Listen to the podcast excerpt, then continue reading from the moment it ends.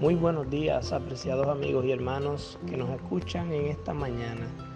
Que el Señor te bendiga. El título de hoy es Abel, un símbolo de Cristo, parte 1. Y el versículo base lo encontramos en el libro de Hebreos, capítulo 11, verso 4, que dice así.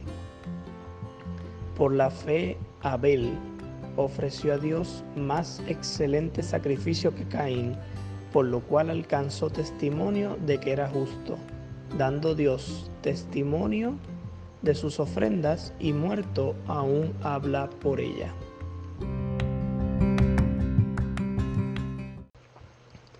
Como todo servidor de Cristo, la vida de Abel nos muestra el precio que hay que pagar para ser leales a los principios divinos si bien es cierto que nadie merece ser tratado mal, cuando esa vida es inocente, también tenemos que recordar que la maldad existe y mientras estemos en este mundo, esa es una realidad permanente. Echemos entonces un vistazo en esta mañana a una vida que representó enormemente la vida de otro santo, de otro santo que vendría muchos años más tarde para hacer una obra importante. Queremos hacerlo en dos partes porque hoy queremos más dirigirnos a lo que fue la vida de Abel. Eh, mañana estaremos tocando concerniente a la muerte de Abel. Eh, primeramente, me llama la atención el significado de Abel a diferencia del significado de Caín. Siempre los nombres tienen significados y, nos, presentan grandes lecciones. Eh, Abel significa transitorio. Y bien que su vida fue transitoria, porque no duró mucho tiempo debido a que fue asesinado. Y Caín significa adquirir. De hecho, esta historia usted la encuentra en Génesis capítulo 4. Primero nace Caín, luego Abel, y notemos que Caín era labrador de la tierra, pero su nombre describe algo importante y es adquirir. O sea, Caín, al igual que Abel, tenía la necesidad de adquirir el carácter de Cristo. ese era el mayor privilegio que le podían dar. Pero en vez de adquirir cosas espirituales, Caín quería adquirir cosas materiales. Caín era materialista. La forma en que él eh, presenta la ofrenda delante de Dios, que lo encontramos en Génesis 4, denota una actitud egoísta. Y por lo regular, la persona que es egoísta le gusta tener posesiones, le gusta tener riqueza, le gusta acumular. Y precisamente eh, al Caín presentar la ofrenda que presentó, demostró precisamente que él le gustaba eh, guardar cosas para sí, porque en vez de darle a Dios lo mejor y lo que Dios pedía, él quiso dar lo que él creía que era mejor. Y aquí vemos un, peligro que, que ocurre en nuestra vida y es que muchas veces podemos ser egoístas aún para las cosas de Dios, podemos tener motivos egoístas y debemos tener cuidado porque esos sacrificios y esas ofrendas que le presentamos a Dios eh, pueden ser eh, malditas, en el sentido de que Dios no las bendiga. Nosotros podemos decir, Señor, bendice esto, pero si nosotros no obedecemos claramente la orden de Dios, de nada vale que digamos pedir una bendición porque estamos, estamos pidiendo la bendición en desobediencia. Y la Biblia dice que el que aparta su oído para no oír la ley, aún su oración se convierte abominable. Así que es importante la obediencia. Ahora, me llama la atención porque Caín representa la vida humilde de Cristo. Caín, eh, Abel era un pastor de ovejas. Cristo es presentado como el buen pastor. Y, y, una de las cosas que tiene el pastor cuando es un pastor de Dios es que él cuida la creación de Dios. Y bien representa la imagen de Jesús. Jesús cuidó de su creación. Jesús mismo vino a la tierra a darle vida y vida en abundancia a sus ovejas. Eh, las sanó, las curó, las llevó entre sus manos, les dio aliento, le dio esperanza. Pero qué interesante que cuando miramos las cualidades del pastor, consterna nuestra alma, nos, llena de gozo, de júbilo, y en esta mañana podemos recibir grandes bendiciones al entender las cualidades de, de un buen pastor, porque así podemos vislumbrar mejor las cualidades del gran maestro. Una de las cualidades del pastor es que es guía.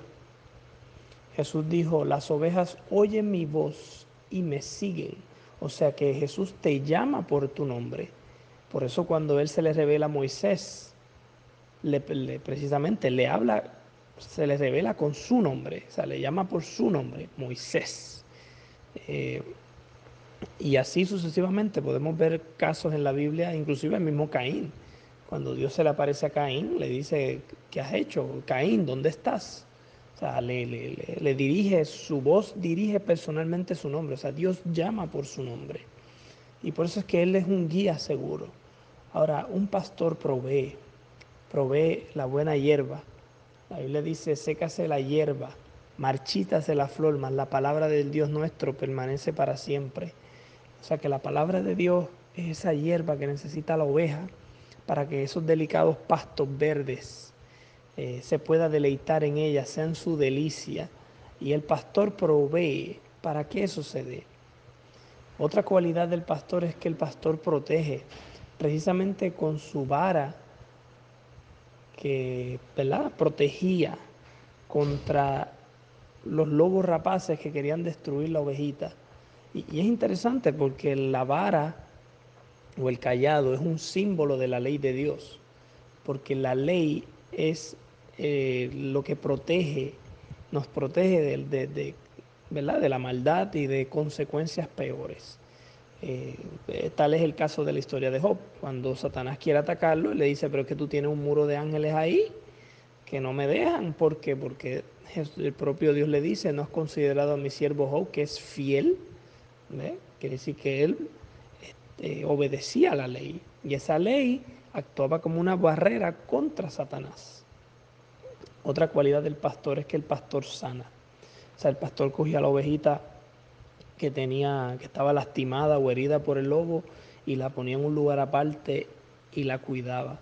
Y lo más lindo es que en la antigüedad, un pastor cuando quería sanar a su oveja y quería tranquilizarla, le echaba aceite. Cuando la, oveja se, se magullaba en la cabeza y quedaba bien raspada y lastimada, el pastor para, para suavizarla y tranquilizarla le untaba aceite sobre su cabeza. Así que qué interesante, ¿verdad? Que esa ilustración nos muestra cómo el Espíritu Santo, ¿verdad? Debe estar en, nuestra vida para que, para que nosotros podamos ser sanos espiritualmente hablando, podamos tener vida, eh, nos sintamos perdonados, sintamos que tenemos un propósito especial e inclusive que vamos santificando nuestra vida y siendo guiados a toda verdad. Y, y quinta cualidad del pastor es que el pastor defiende. O sea, el pastor siempre defiende a su oveja. Para él es parte de su redil. Y mientras la, esté a cargo de ella, siempre la va a defender. Entre proteger y defender. Cuando tú defiendes es porque ya el asunto está grave. Cuando tú vas a proteger, pues tú estás haciendo precaución para cuando, ¿verdad? Vamos a, si de momento eh, hay moros en la costa, ya se ha escuchado que viene un lobo merondeando por la, por los bosques o por los valles, pues entonces el pastor, ¿verdad?